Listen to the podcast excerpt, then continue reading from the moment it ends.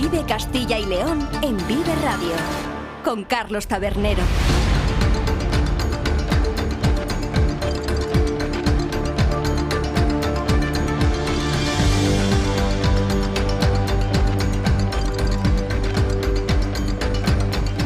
Hola, ¿qué tal? Muy buenas tardes. Bienvenidos y bienvenidas todos a Vive Castilla y León, el programa con el que les acompañamos desde la 1 hasta las 3 de la tarde para informarles de todos los asuntos de interés que tienen lugar a lo largo y ancho de nuestra comunidad con sus protagonistas, las gentes de Castilla y León. Nos pueden escuchar a través de la FM en los distintos diales provinciales, también en nuestra página web www.viveradio.es, en las plataformas de streaming y podcast y en las redes sociales de Vive Radio. Todo ello con el sonido perfecto del que nos provee cada mañana nuestro técnico, Ángel de Jesús. Es lunes 8 de enero y hoy es día de repasar los propósitos de la Junta para el nuevo año, al menos a nivel económico. Para ello, escucharemos lo que el consejero de Economía y Hacienda y portavoz del Gobierno Autonómico, Carlos Fernández Carriedo, contó en el desayuno informativo organizado por nuestros compañeros de la agencia ICAL. También conoceremos uno de los cambios normativos que ha traído este 2024. Y es que desde el 1 de enero de este año, las empresas que dispongan de estudiantes que realicen prácticas formativas no remuneradas, lo que se suelen conocer como becas, están obligadas a cotizar por ellos. Pues bien, para asesorar a las compañías de Castilla y León, la Fundación Empresa Familiar está ayudando a los empresarios de la comunidad a resolver todas las dudas y actualizar también su forma de actuación ante estos casos. Durante el programa de hoy conoceremos cómo. Y de la misma forma sabremos también más detalles y curiosidades de la vida y obra de uno de los literatos más importantes de nuestra comunidad, de Miguel Delibes, que nos servirá también para repasar otros nombres del panorama literario histórico de Castilla y León en nuestro viaje de cada lunes entre Quilama y Celama, ya saben, con el periodista y experto en literatura y patrimonio Paco Gómez. Pero antes nos iremos hasta el punto de pura actualidad informativa de hoy y es que el Consejo Interterritorial del Sistema Nacional de Salud se reunía esta mañana para coordinar las actuaciones y medidas para tratar de frenar el incremento de infecciones respiratorias, porque las navidades no han hecho sino aumentar los casos de gripe y de COVID por todo el territorio.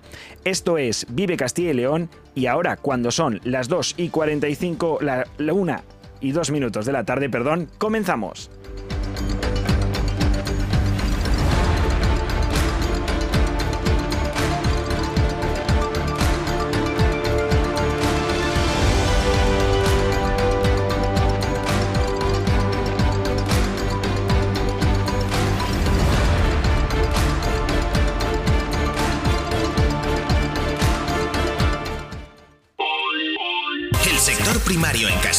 León es el protagonista cada mañana en Vive Radio. Desde las 7 y 10 de la mañana, de lunes a viernes. De lunes a viernes. Jaime Sánchez Cuellar te ofrece toda la actualidad informativa. Relacionada con la agricultura y la ganadería. Y la ganadería. Para estar al día. Para estar al día. Vive el campo.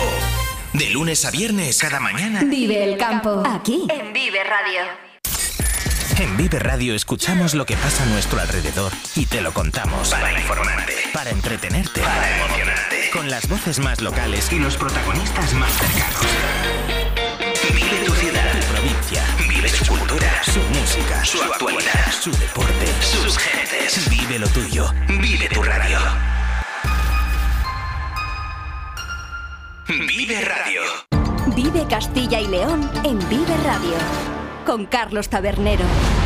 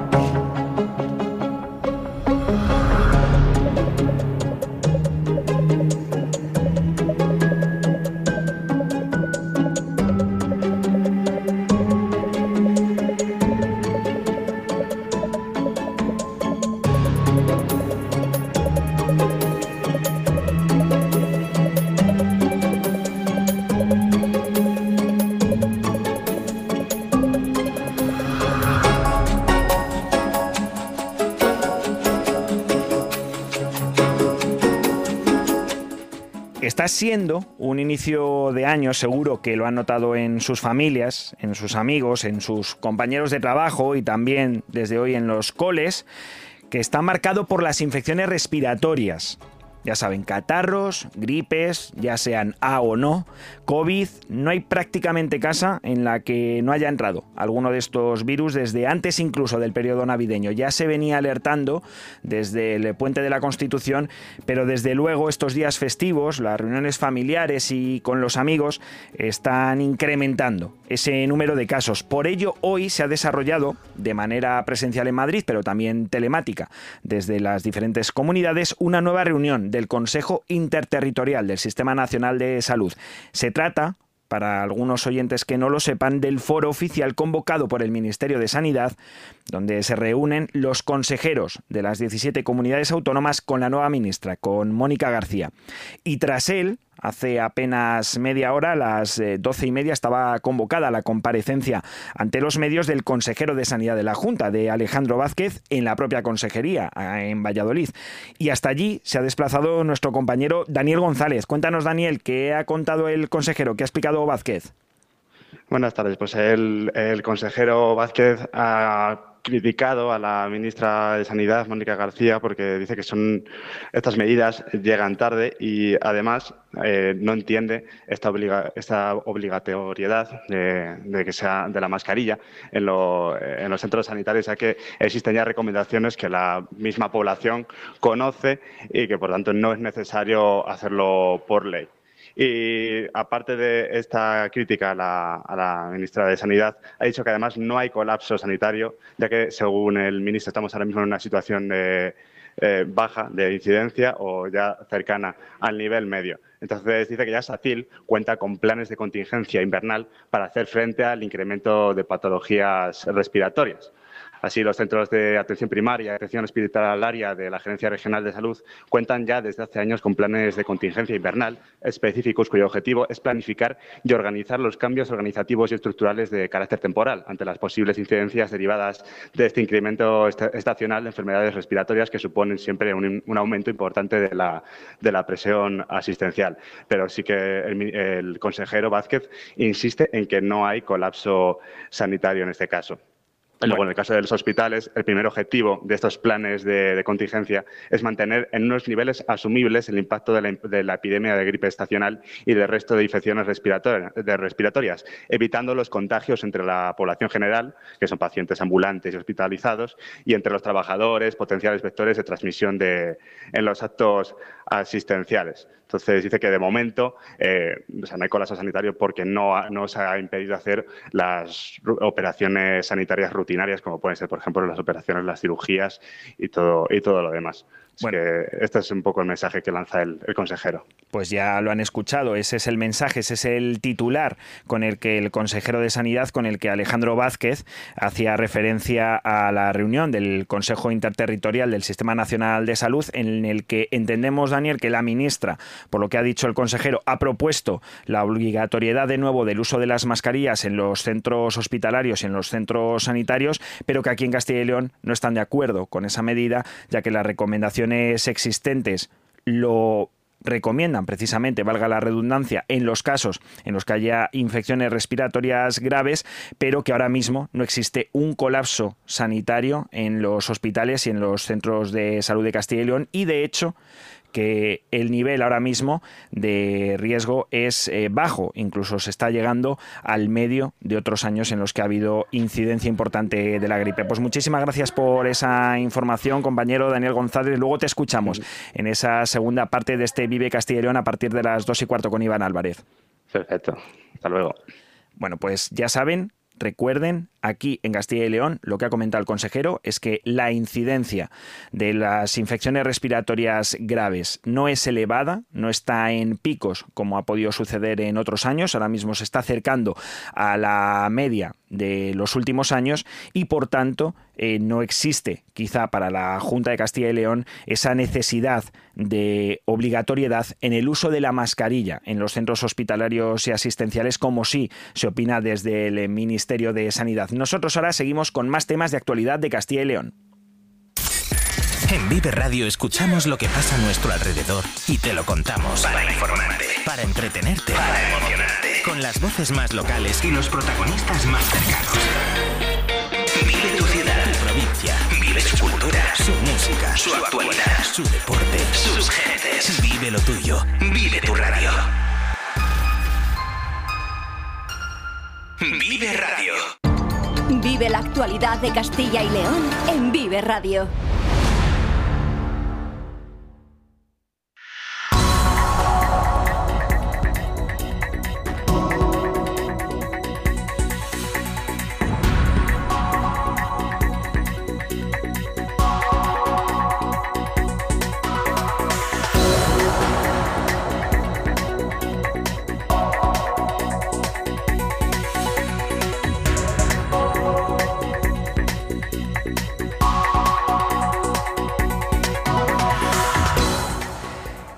Es la una y once minutos de la tarde. Siguen aquí en la sintonía de Vive Castilla y León. Y ya se lo decíamos al principio, que estos primeros días del año también sirven para hacer propósitos para los próximos 12 meses. Propósitos que en ocasiones se cumplen, pero en tantas otras no. Y que no dejan de ser una forma de animarnos a nivel personal a mejorar cuanto más duros vienen los meses, por el frío, por la falta de días festivos, de puente, de vacaciones, pero bueno, que se pueden hacer ¿eh? los propósitos o no en cualquier otro momento del año. En cualquier caso, es tiempo de marcar metas para el 2024 y si lo hacemos los ciudadanos de a pie, pues tanto más las instituciones. Precisamente por ello, y ante un año que se presenta ya casi como todos. Activo en lo que a elecciones se refiere, Alfonso Fernández Mañueco, el presidente de la Junta, ha desgranado lo que espera de este 2024 en una entrevista concedida a nuestros compañeros de la agencia ICAL. Y ahí ha asegurado el presidente de la Junta que por más que haya elecciones en Galicia, ahora en febrero, en el País Vasco, supuestamente en verano, que quizás se adelanten a la primavera. También puede existir la posibilidad de que en Cataluña se adelante un poquito el periodo electoral y en otoño o, o, diciembre tengamos ahí esas elecciones autonómicas catalanas, pero en Castilla y León el gobierno autonómico, formado por PP y Vox, tiene la intención, eso dice Alfonso Fernández Mañueco, de completar no solo este año, sino toda la legislatura, hasta febrero de 2026. También ha marcado como objetivos para el nuevo año lograr una financiación autonómica que recupere la igualdad y la justicia para los diferentes territorios del país y la creación de más empleo en la comunidad unos propósitos que también desgranó a grandes rasgos y sobre todo en su perspectiva, que es la económica, el portavoz del gobierno autonómico, Carlos Fernández Carriedo, a nuestros compañeros de la agencia ICAL. ¿No es así, Iván Álvarez? ¿Qué tal? Muy buenas. ¿Qué tal, Carlos? Muy buenas tardes. Así es, y precisamente sobre economía y sobre uno de los temas que más preocupa a la ciudadanía, habló el consejero. Y Carriedo ha dejado un titular positivo. Castilla y León seguirá creando empleo durante el año 2024.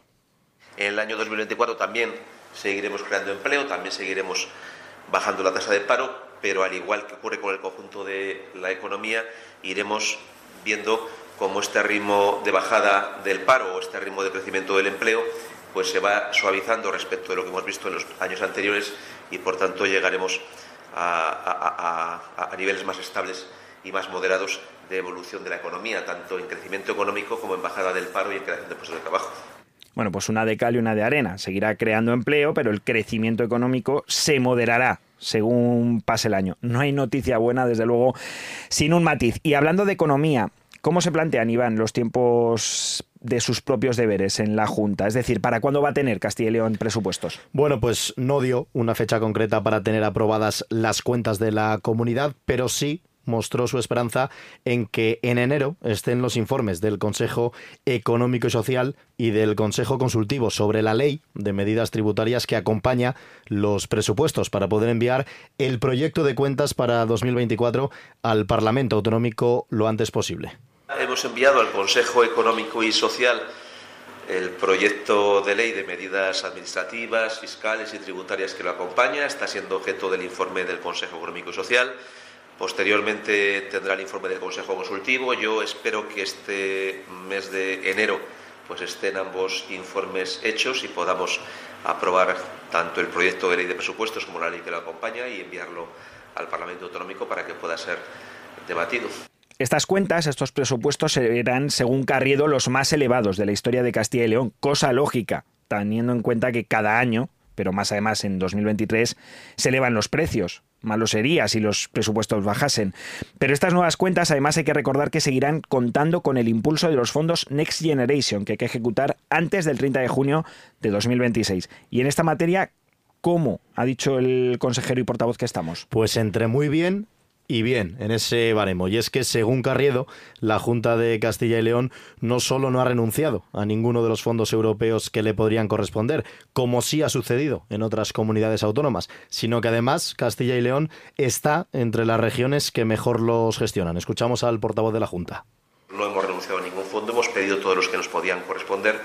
Estamos entre las comunidades que mejor lo gestionan, pero somos conscientes que estas convocatorias tienen una serie de requisitos que a veces son muy flexibles, algunas condiciones muy difíciles de cumplir para muchos posibles peticionarios y que seguramente podrían llegar mucho mejor a mucha gente si tuviéramos unas eh, convocatorias más flexibles por parte del Gobierno como se suele decir, no hay puntada sin hilo. ¿eh? Y en este caso no hay mensaje triunfalista de la Junta sin recadito al Gobierno. Convocatorias más flexibles, le pide Castilla y León al Ejecutivo Nacional para mejorar en este 2024 en el acceso de las empresas y las instituciones de la comunidad a esos fondos europeos. Y de momento ¿Cuánto hemos recibido? ¿Cuál es el montante, Iván, que ha llegado de la Unión Europea a Castilla y León a través de los fondos Next Generation? Pues mejor que yo, Carlos, te lo cuenta el propio consejero, Carlos Fernández Carriedo.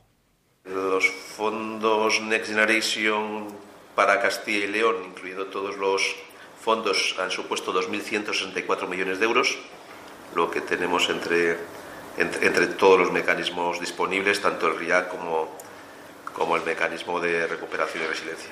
Y el porcentaje que llevamos ya de concesión alcanza el 72,96%, el 73% decía yo. No sabemos cuánto de estos fondos ha ido destinado a luchar contra el gran problema con el que cuenta la comunidad, la despoblación.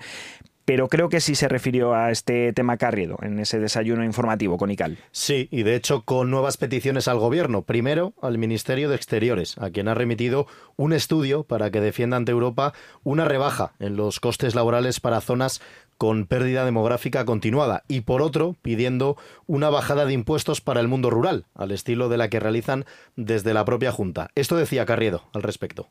Sería bueno que aparte de esto que llamamos mm, la reducción de las cuotas de seguridad social, pues hubiera en toda España también una política fiscal favorable para el mundo rural. Hubo una primera experiencia única que se puso en marcha hace algunos años, siendo Mario Rajoy presidente del Gobierno, que fue cuando la mm, tarifa plana de los autónomos, las cuotas de seguridad social de los autónomos, eh, se extendían durante más tiempo en los municipios de menos de 5.000 habitantes.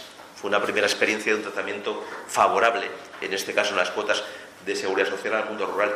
Creemos que hay muchos ámbitos donde eso se puede trasladar y lo hemos manifestado muchas ocasiones al Gobierno, que podría haber en España algún tipo de fiscalidad favorable específica para el mundo rural, en forma de beneficios fiscales y en forma de otro tipo de cuestiones. Nosotros en Castilla no lo tenemos y, y podría también plantearse para el conjunto nacional que en el mundo rural hubiera algunas ventajas fiscales eh, específicas como las que tenemos en Castilla y León desde el punto de vista también de lo que son los impuestos nacionales. Eso en cuanto a peticiones y programas propios? Pues quizá el principal anuncio al respecto que realizó el portavoz de la Junta en los desayunos de ICAL fue el de la puesta en marcha de un programa de digitalización de las pymes de la comunidad que no puedan, con medios propios, modernizar sus servicios para formar parte del mundo digital. Siempre hemos hablado que lo que buscábamos cuando hablamos de competitividad era internacionalización, financiación, suelo empresarial, innovación y ahora la digitalización es básico. ¿no? Y de ahí sacaremos un programa específico a principios del año 2024 tendente justo a esto, a la digitalización de las pymes que no pueden tener sus propios medios internos para digitalizarse, pero que hoy ya no es un elemento de competitividad, es un elemento imprescindible para estar y permanecer en el mercado algo más reseñable, Iván, de estos primeros propósitos de la Junta de Castilla y León para el año 2024? Pues que Carriedo volvió a ofrecer una vez más un pacto de comunidad para acudir al Consejo de Política Fiscal y Financiera con una posición unánime de Castilla y León, la que tiene la Junta, que es recuperar la igualdad y la solidaridad interterritorial en la financiación autonómica, la que según Carriedo se ha perdido con el acuerdo del PSOE con Junts y Esquerra para condonar la deuda de Cataluña. El portavoz de la Junta volvió así a atender la mano a las fuerzas de la oposición para conseguir esa posición unida en nuestra región, pero advirtiendo, eso sí, que de no estar en la misma línea, la Junta volverá a estar enfrentada a la oposición. Si eh, la oposición eh, quiere defender la igualdad, la solidaridad, la cohesión territorial y los intereses de Castilla y León, nos va a encontrar a la Junta de Castilla y León muy cerca. Si lo que quiere es simplemente sumarse a lo que Pedro Sánchez les vaya pidiendo en función de los acuerdos que vaya firmando con los separatistas de Cataluña, pues lógicamente estaremos en posiciones distintas porque nosotros vamos a defender los intereses de Castilla y León, no los intereses de los separatistas de Cataluña. Bueno, pues todo hace pensar que seguirán enfrentados. Muchísimas gracias por la información, Iván Álvarez. Un fuerte abrazo, Carlos. Luego te seguimos escuchando a partir de las dos y, de las dos y cuarto y nosotros seguimos ahora con más temas aquí, en la sintonía de Vive Castilla y León. Vive Castilla y León en Vive Radio, con Carlos Tabernero.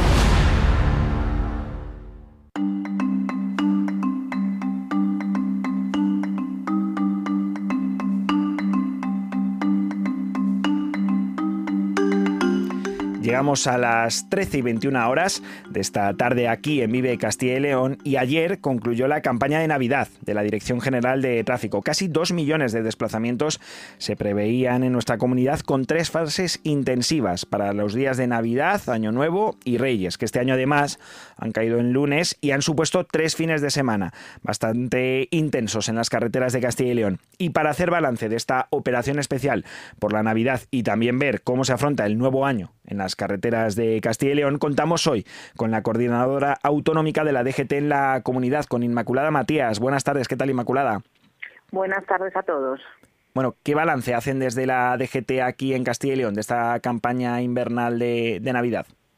Bueno, eh, como has comentado, ayer finalizó la operación especial de Navidad de tráfico en la que tenemos que lamentar que dos fallecidos en dos provincias, en León y en Valladolid, en la que eh, trágicamente pues perdieron eh, la vida.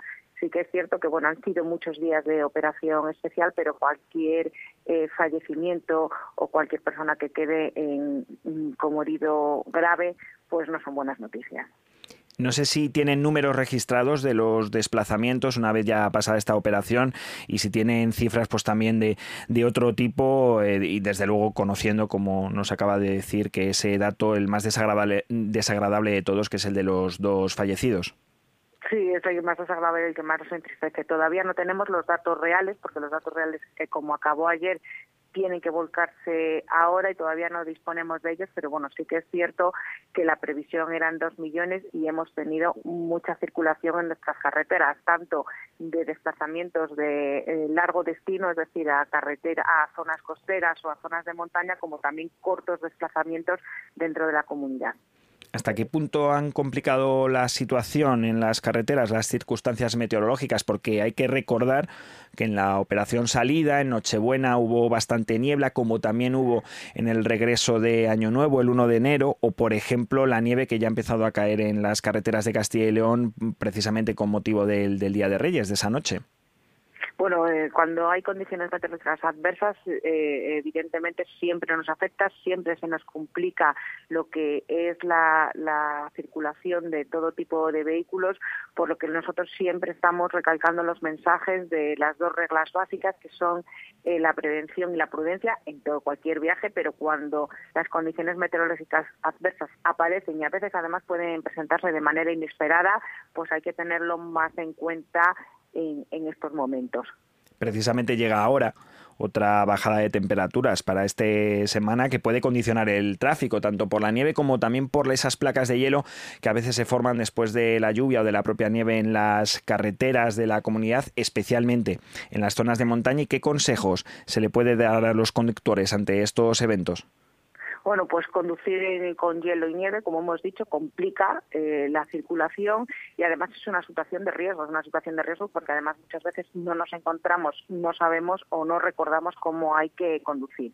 Eh, como he dicho antes, primero la prevención, es decir, antes de salir de viaje, poner en a punto bien sea el coche o la moto o la furgoneta una revisión, una revisión que, garantice que todos los elementos van a resistir a las condiciones ambientales más severas que nos podemos encontrar cuando hay bajas temperaturas, sobre todo frenos, alumbrado, neumáticos.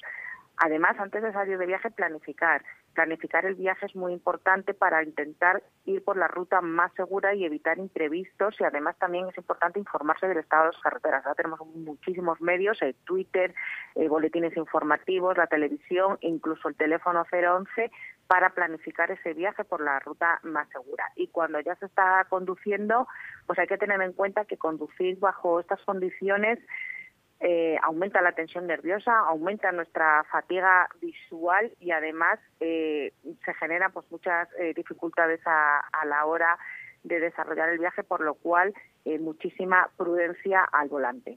Desde luego, y ya lo han escuchado, no solo se trata, que también, como ha explicado la coordinadora general de la Dirección General de Tráfico aquí en Castilla y León, Inmaculada Matías, no solo se trata de considerar los elementos y de ver el estado de las carreteras en el momento de salir, que es algo muy importante y que siempre está actualizado prácticamente al minuto en las redes sociales y en las propias páginas web de la Dirección General de Tráfico como de la AEMET, sino también de conocer los condicionantes propios de la persona que va a conducir y del vehículo a la hora de afrontar esos viajes.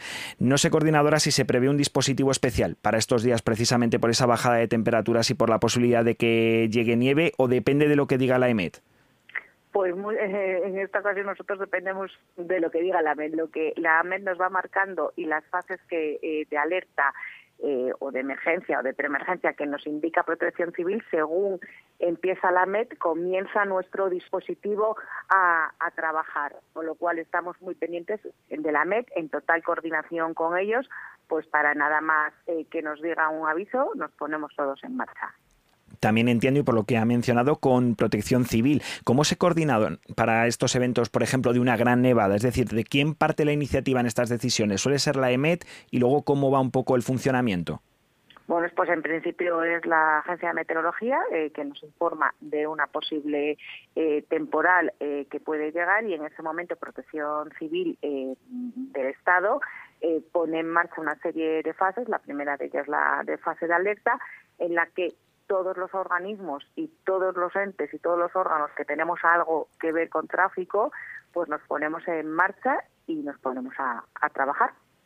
Entiendo que con siempre dispositivos especiales y con los agentes de la Guardia Civil y de la Policía Nacional y de la propia DGT dispuestos ¿no? a trabajar en esos operativos. En carreteras, porque también eh, en el Ministerio de Movilidad y, y el resto de los titulares de la vía para eh, tener en buenas condiciones las carreteras. ¿Y hasta qué punto está eh, concienciada o mentalizada la población no solo de la necesidad de guardar prudencia, eh, si lo han notado estos días con esta operación especial de Navidad, sino también de ese trabajo que realizan los agentes de la ley para garantizar nuestra seguridad en las carreteras.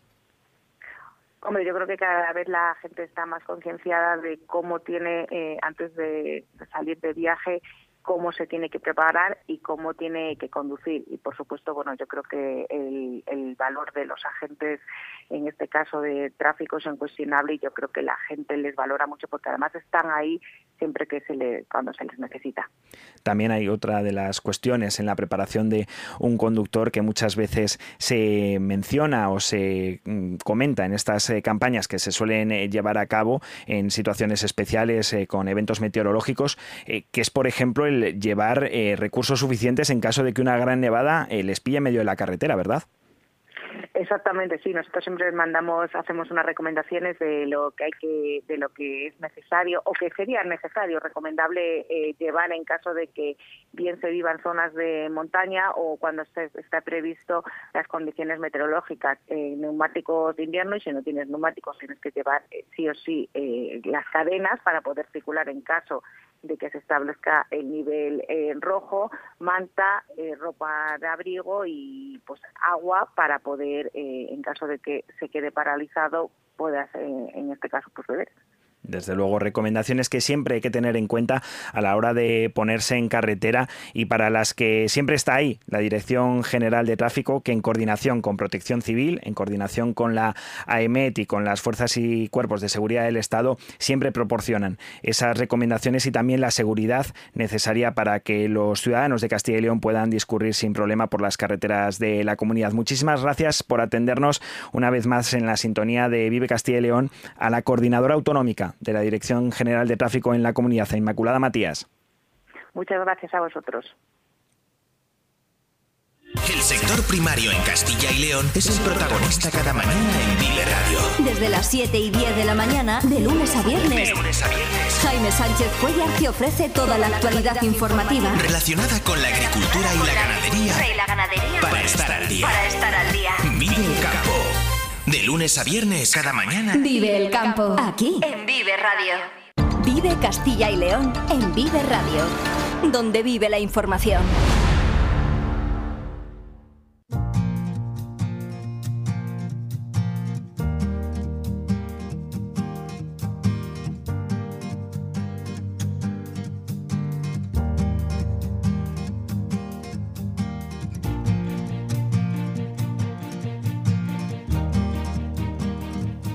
Vamos ahora, cuando pasa un minuto de la una y media del mediodía, a hablar sobre prácticas formativas, porque desde hace ocho días, es decir, desde que comenzó el año, las empresas que dispongan de estudiantes que realicen estas prácticas formativas no remuneradas están obligadas a cotizar por ellos. Es decir, que deben pagar la seguridad social de estos jóvenes trabajadores en prácticas, lo que habitualmente se ha conocido toda la vida como becarios. Pues bien, la Fundación Empresa Familiar en Castilla y León ha puesto en marcha una campaña de asesoramiento y ayuda a los empresarios de la comunidad para poder resolver todas sus dudas y también para actualizar la información respecto a este tema. Y para que nos lo explique también a nosotros y a nuestros oyentes, contamos hoy con el director de la Fundación Empresa Familiar, con Alberto Guerra. ¿Qué tal, Alberto? Buenas tardes.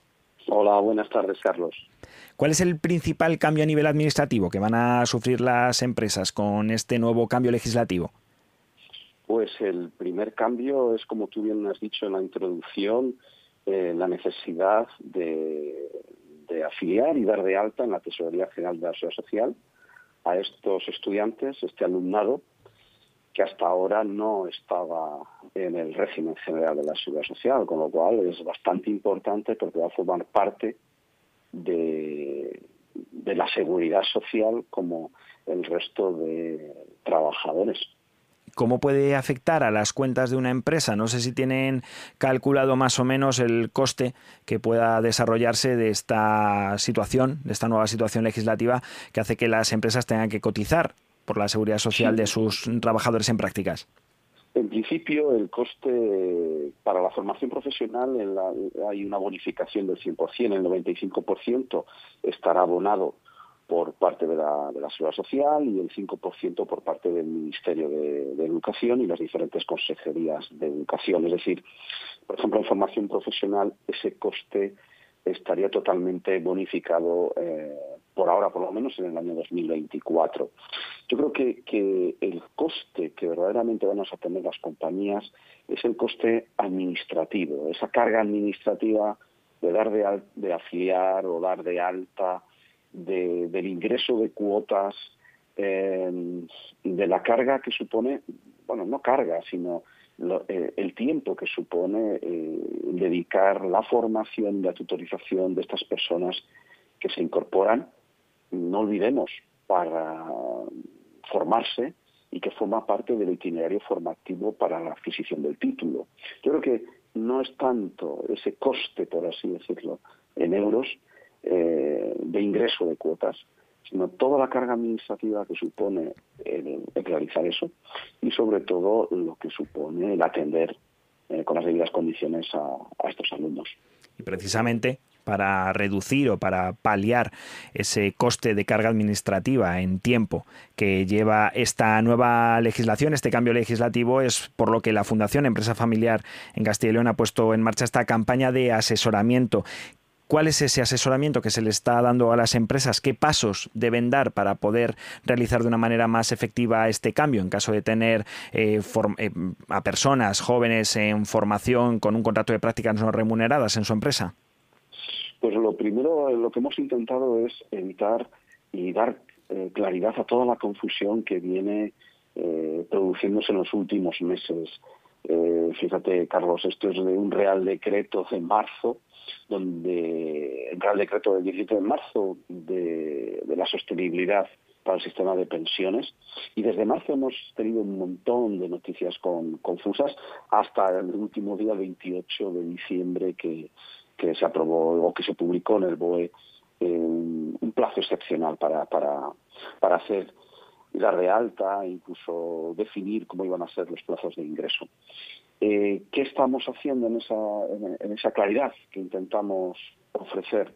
Primero, eh, contarles en qué consiste, contarles los pasos que tienen que dar, eh, cómo se tienen que poner de acuerdo, cómo tienen que firmar esos convenios con los centros educativos a la hora de llevar a cabo eh, los pasos para que esos estudiantes se incorporen a las compañías y, en definitiva, eh, tranquilizar, ayudar, apoyar y, sobre todo, ver eh, cómo podemos compatibilizar que los estudiantes sigan incorporándose a hacer sus prácticas en las compañías y evitar que los empresarios sigan dando, sigan teniendo las puertas abiertas a tal fin. ¿Cómo notan que lo han recibido las empresas, los empresarios? ¿Ven que puede haber un detrimento de la capacidad de contratación o en este caso de formación de estas personas que realizan las prácticas no remuneradas en las empresas debido a estas eh, complicaciones o a estas eh, cuestiones administrativas que pueden complicar el día a día de una empresa por el hecho de formar a, un joven trabajador? Eh, sin duda, así lo hemos previsto y por eso hemos lanzado esta campaña, para evitar que eso suceda. Tenemos que apelar a, esa responsabilidad social por parte de las compañías, a responsabilidad social en cuanto a la formación y evitar y, dar tranquilidad al empresariado que sí que es verdad que nos ha manifestado en algunas ocasiones que esto podría ser un límite o una limitación a la hora de incorporar jóvenes en, sus compañías. Eh, ese es el objetivo, evitar, tranquilizar pero es evidente que esa situación eh, está encima de la mesa, eh, que puede ser un problema toda la carga administrativa que esta nueva legislación eh, se ha puesto en vigor. Y supongo que precisamente esta campaña se ha lanzado por parte de la Fundación Empresa Familiar porque las empresas familiares al tener normalmente, aunque algunas ya están muy dimensionadas y tienen un volumen administrativo bastante importante, en general se trata de pymes y por tanto no tienen tantos recursos dentro de la propia empresa para realizar estas gestiones dentro de su día a día cumpliendo los horarios laborales, ¿no? Entiendo que viene por ahí, ¿no? Porque la empresa familiar es quizá quien más va a sufrir este cambio legislativo. Es cierto, la empresa familiar, fundamentalmente pequeña empresa, es eh, quien menos medios tiene para la información, para informarse de todos estos cambios legislativos, quien tiene menos estructura a la hora de hacer toda la carga administrativa a la que vivíamos anteriormente y esa es nuestra labor, estar con ellos, facilitarles, ayudarles y orientarles para que nuestros jóvenes sigan incorporándose a las compañías a la hora de formarse hablado antes de la formación profesional donde esta, eh, esta cotización a la seguridad social está bonificada al 100%, parte de ello proviene del Ministerio y la mayoría de la Tesorería de la Seguridad Social, pero ¿qué sucede en el caso de aquellas personas que están realizando prácticas no remuneradas desde una universidad? ¿Ahí cuál es la situación? Pues evidentemente hay una situación, eh, ha salido el Consejo de Rectores ha emitido una nota y ha hecho diferentes declaraciones en ese sentido, porque claro, el 5% eh, al que aludías de bonificado por parte de nuestra educación no eh, está bonificado para el caso de las prácticas no remuneradas en casos de la universidad. Es cierto que además eh, por parte de las universidades van a asumir una carga administrativa, es decir, se van a, van a tener que hacer toda esa tramitación directamente y, yo creo que esto supone un problema. No obstante, han manifestado que van a asumir con todas las consecuencias esa carga administrativa, que van a crear una estructura propia para poder eh, hacer frente tanto a ese pequeño coste económico por alumno que supone la no bonificación del 5%, como la carga administrativa que supone pues dar de alta, seguir las incidencias y dar de baja los informes que hay que hacer a la Tesorería General Social, a la Tesorería General Social. Yo creo que, que sí, que es verdad que en este caso las universidades tienen una limitación eh, más importante, pero yo creo que es voluntad de todos y estoy seguro que será voluntad de todos, ya así lo han manifestado las universidades, que todo siga en marcha como, como hasta ahora. ¿Existe el compromiso por parte de todas las universidades de Castilla y León, de las públicas y de las eh, privadas?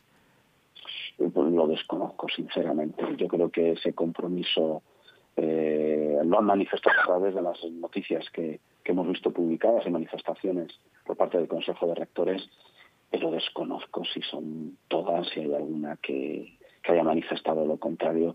Pero yo creo que va en la propia eh, responsabilidad social ¿no? y en el propio espíritu de las universidades que, los jóvenes, que sus jóvenes se formen en las compañías. Entonces, yo creo que, que seguiremos como hasta ahora. Hay también, Alberto Guerra, director de la Fundación Empresa Familiar, un periodo para adaptarse a esta nueva legislación, ¿verdad? Es decir, hasta finales de marzo las empresas todavía tienen un margen para poder adaptarse a esta nueva legislación en materia de contratación de jóvenes que están en contratos de prácticas no remuneradas. Eh, exactamente, fue una de las de las cláusulas que se, recogieron en el, Real Decreto del 20, que se publicó el 28 de diciembre. Es un margen que yo creo que está muy bien para que dar tres meses, sobre todo para aquella, para aquel alumnado que, estaba haciendo ya eh, sus prácticas no remuneradas en las compañías o que se iban a incorporar eh, este lunes día 8, eh, con la confusión que había todo lo que era la carga administrativa de la que hemos hablado pues casi imposibilitaba ¿no? que, que, pudieran que pudiera llevarse a cabo esta tramitación y yo creo que ha estado muy bien el dar ese, ese, margen de tres meses para informar a la Tesorería General Social de, de, estas prácticas no remuneradas. Bueno, pues ya saben que todas las compañías de Castilla y León que tengan a personas en prácticas no remuneradas en la comunidad tienen ese periodo de tres meses para poner en marcha ese, esa nueva eh, actuación, actualización legislativa en la que están obligadas a cotizar por ellas, pero que si tienen cualquier duda, ahí tienen a la Fundación Empresa Familiar para asesorarles. Muchísimas gracias por habernos informado sobre este asunto al director de la Fundación Empresa Familiar, Alberto Guerra. Muchísimas gracias a vosotros. El sector primario en Castilla y León es el protagonista cada mañana en Vive Radio. Desde las 7 y 10 de la mañana, de lunes a viernes. Jaime Sánchez Cuellar te ofrece toda la actualidad informativa relacionada con la agricultura y la ganadería. Y la ganadería. Para estar al día. Para estar al día. Vive el campo. De lunes a viernes, cada mañana. Vive el campo. Aquí. En Vive Radio. Vive Castilla y León en Vive Radio. Con Carlos Tabernero.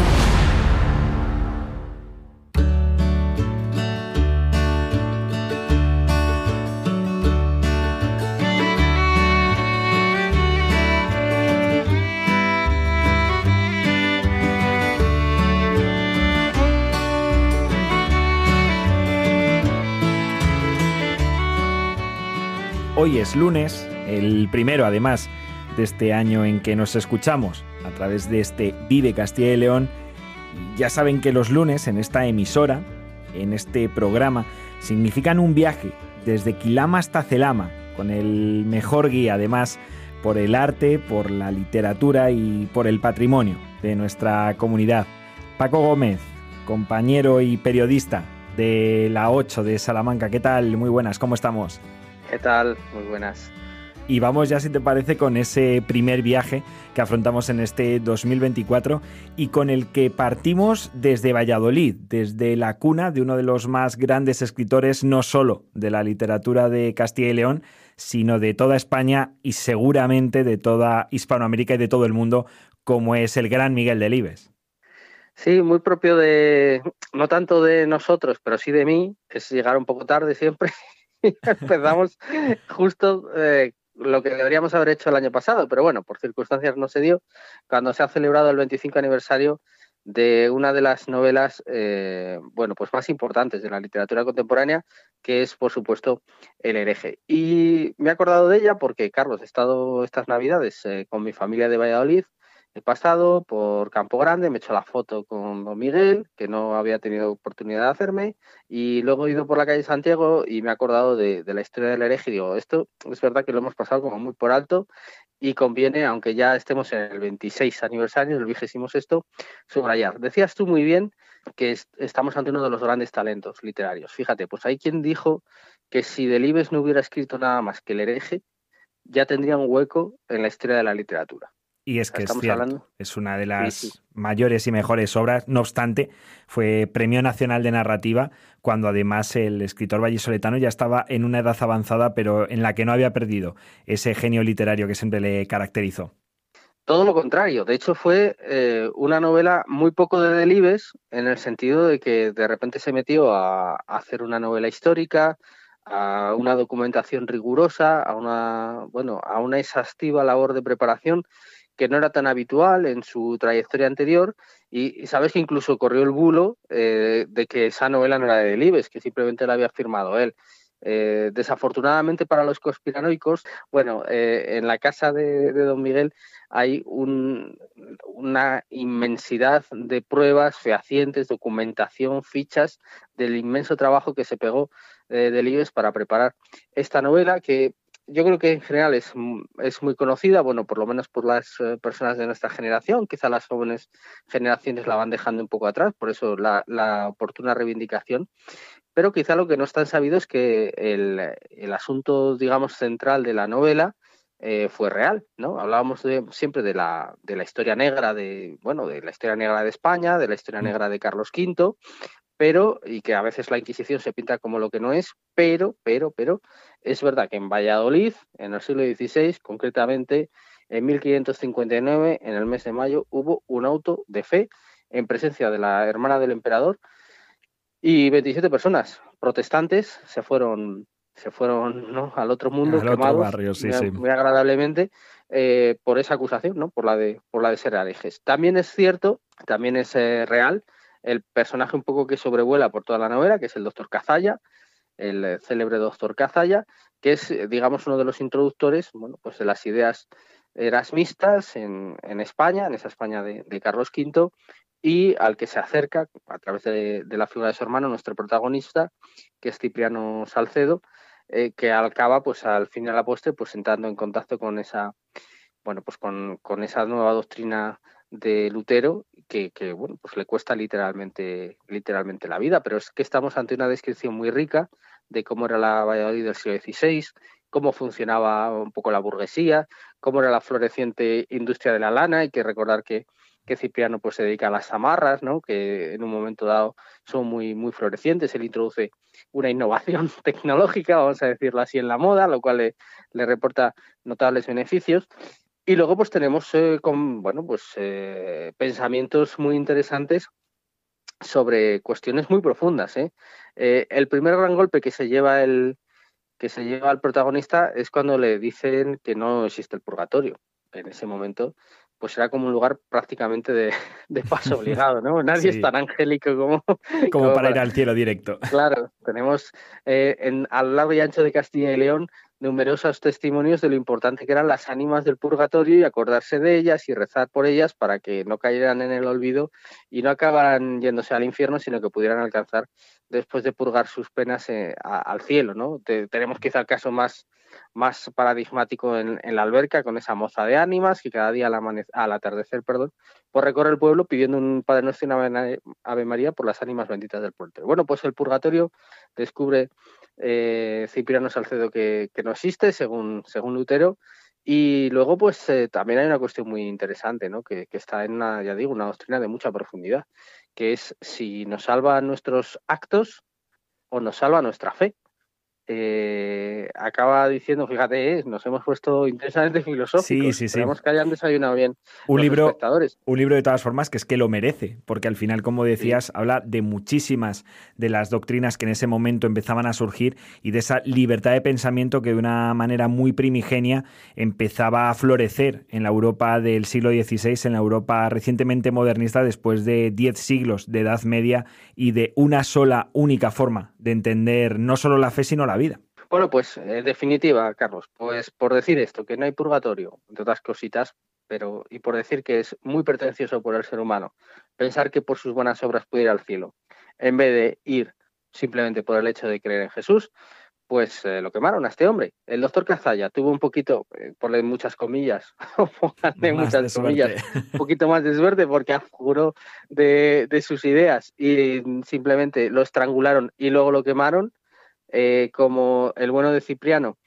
no, no ajuró nunca de sus ideas, se mantuvo firme hasta el final, pues, pues murió como murió, ¿no? No vamos a desvelar nada más, únicamente sí destacar muchas personas, las más importantes que pensemos de la crítica literaria, han destacado, bueno, el valor de la novela, pero sobre todo ese último capítulo dedicado al auto de fe como uno de los más conmovedores que jamás se han escrito en castellano. O sea que eh, ahí queda, ¿no? Ese recuerdo al hereje de, de Delibes y que desde luego no hay que dejar de leerlo por eso, por la riqueza, no solo que tiene ese capítulo final que comentabas Paco del auto de fe, que es absolutamente maravilloso en su descripción, pero es que además toda la Valladolid y toda la Castilla de aquella época, incluso la Europa, me atrevería a decir, está perfectamente descrita en cada uno de sus detalles, en Castilla como granero de, de España y de Europa, en Castilla como ese lugar donde comenzaba y florecía el comercio de la lana y en Castilla como el sitio donde también florecían esa gran variedad de ideas que empezaban a forjarse en el resto de Europa y que llevarían a la libertad de pensamiento de la que hoy disfrutamos y que no sería posible sin aquel siglo de oro y se coartaron a, sangre a sangre y fuego y, a piqueta, ¿no? Porque también los vecinos de Valladolid pues tienen que saber que las casas del doctor Cazalla fueron literalmente derribadas, ¿no? Como parte de la pena por, por ser que bueno, por ser condenado como, como hereje, aunque abjurara, pero bueno, sus ideas eran tan, tan perniciosas, entendían los inquisidores, que incluso había que demoler las, las casas donde, donde había vivido. Bueno, pues nos hemos preguntado, Carlos, eh, bueno, por supuesto, tenemos eh, nueve provincias llenas de, de riqueza literaria, que son un caramelo para cualquier escritor que quiera buscar una localización para sus novelas. Este es un asunto al que volveremos recurrentemente porque es que no se acaba prácticamente nunca. Pero fíjate, hemos dicho, bueno, Delibes, Delibes y Valladolid. Valladolid que estará muy de moda por eh, nuestro entrañable César Pérez Gellida y su Memento Mori. Eh, ya hablaremos en otro momento mm. de esto, la Sota del Enano, el Museo Nacional de Escultura de Valladolid. Pero eh, venga, vamos a buscar personajes de, la talla eh, literaria de Delibes que estén por ahí eh, pululando por Castilla y León. Muy rápidamente, en los minutos que nos quedan. Bueno, yo voy a destacar mm, dos nombres más y un anónimo. Venga, empezamos por el anónimo porque decimos que tenemos a una figura central de la literatura y tenemos a una obra fundacional de la literatura en castellano que empieza, por supuesto, en Castilla y León, concretamente en Burgos, y estamos hablando del cantar de Miocid, que es, eh, la joya de las joyas. Y ahí tenemos, pues evidentemente, bueno, la vida de este hombre, de Miocid, de barba bellida, de Miocid cuya barba nadie ha mesado, pues que empieza con los famosos versos de Miocid por Burgos en Trove y ahí desarrolla toda su, pericia, ¿no? El, héroe medieval español por excelencia. Y que a día de hoy, precisamente, eh, hace que el camino del mío Cid, uno de los caminos que empiezan a ser más reconocidos en el eh, conjunto de España, igual que hablábamos el otro día de esas huellas de Santa Teresa, pues que discurra por Burgos, ¿no? Y que en la provincia burgalesa tenga su lugar central prácticamente. Y además, el rótulo de ese camino está tomado eh, de un presunto, vamos a ponerle ese presunto, pero bueno, en principio, de un documento firmado por el CID que se custodia en la Catedral de Salamanca. ¿Qué te parece? Toma ya. Que dice Ego Rudericum, que eh, ni más ni menos es, eh, sabes que a Salamanca llega su, su capellán, Jerónimo de Perigo, conocido por Jerónimos, que no sonará más, eh, y el hombre viene a Salamanca un poquito, bueno, pues a, regañadientes, ¿no? Porque viene de Valencia, del riquísimo reino de Valencia. Entonces, el hombre lo que trae es un documento que, por si acaso vuelve a Valencia, pues el CID le deja un montón de, un montón de propiedades a, su iglesia y bueno, pues para que Jerónimos las, las administre. Mm, spoiler no, acaba muy a su pesar, el bueno de Jerónimos, pues falleciendo en Salamanca. Se quedó así, que era bastante más pobre. Pero ahora, ahora adopta de nombre a la gran visita, ¿no? que, pueden disfrutar todos los turistas por las torres de, la catedral. Nos dejó la catedral vieja, que no, que no es poco. Venga, más, más nombres que ponen a la literatura de, Castilla y León en lo más alto. Eh, yo creo que no podemos olvidar, eh, ya que no hemos hablado mucho de, este rincón precioso de nuestra comunidad, no podemos olvidar a Gustavo Adolfo Becker, nuestro romántico por excelencia, que publica un libro eh, titulado Leyendas sorianas y aragonesas.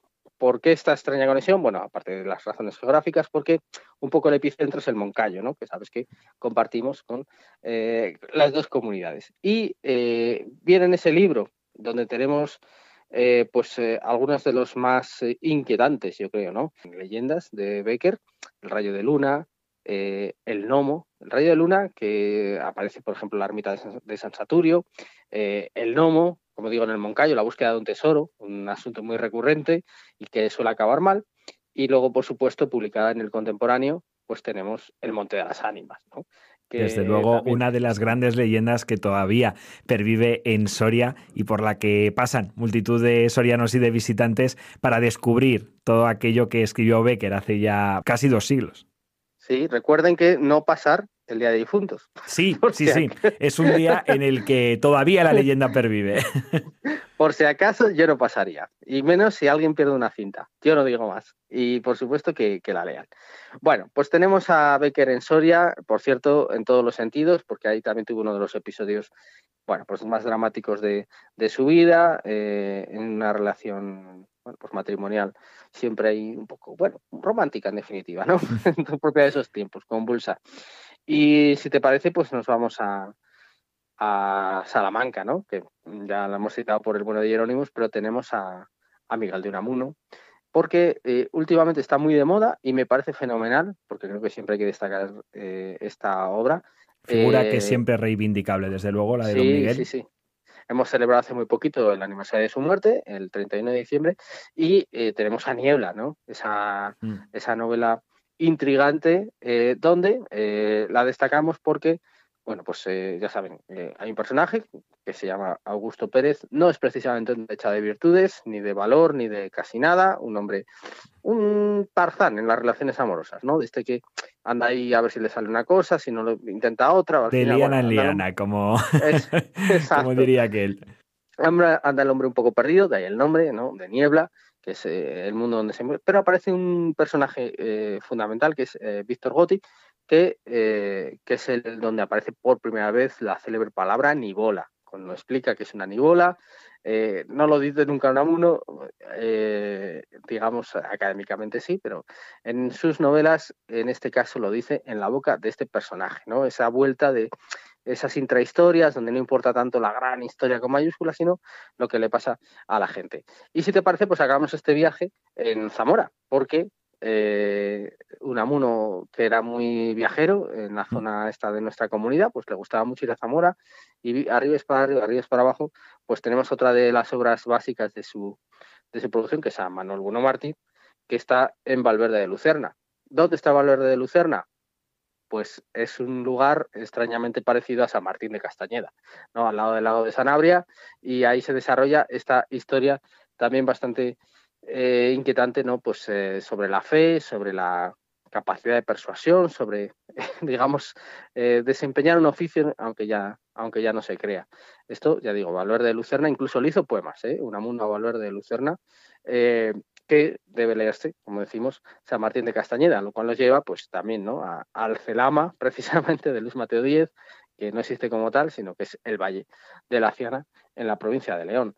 Eh, hablaremos mucho más porque nos hemos dejado pues el 96% de nuestro territorio fuera de la sección, pero, eh, pero bueno. Eh, pero hemos tocado grandes literatos y sobre todo hemos tocado muchas de las provincias que jalonan ¿no? nuestro territorio castellano y leonés y además, Paco, a través de novelas, a través de leyendas, a través de cantares y a través de esta rica literatura y de los eh, personajes literarios y también de sus autores que han pasado, han vivido, han nacido y han fallecido aquí en nuestra comunidad en Castilla y León. Nuevamente te agradecemos como cada lunes que nos hayas acompañado y que nos hayas hecho de guía, en este caso literario, por todas estas joyas de nuestra comunidad de Castilla y León. Un placer, como siempre.